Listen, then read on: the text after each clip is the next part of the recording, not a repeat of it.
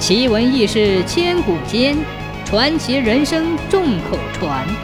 千古奇谈。有一天，素来好玩的铁拐李油性大发，便背着葫芦来到了都城。只见迎面一大店铺，招牌上写着“抬杠铺”。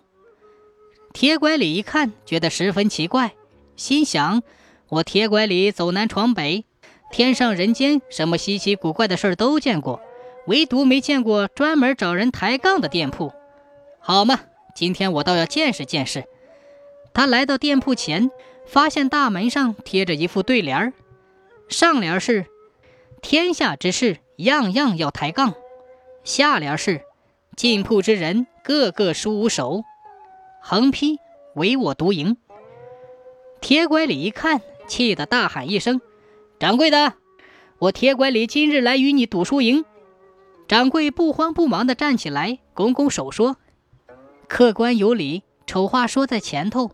若我输了，情愿将此店输给你，但不知客官要押何物啊？”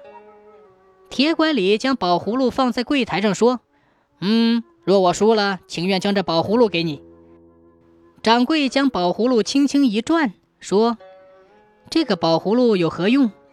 铁拐李笑着说：“啊，我这葫芦乃是天上有、地下没有之物，能消灾灭害、包治百病。”掌柜的听完，冷笑一声，拿起宝葫芦便朝内屋走去。铁拐李急忙大叫：“哎，你为何一言不发，却拿走我的葫芦啊？”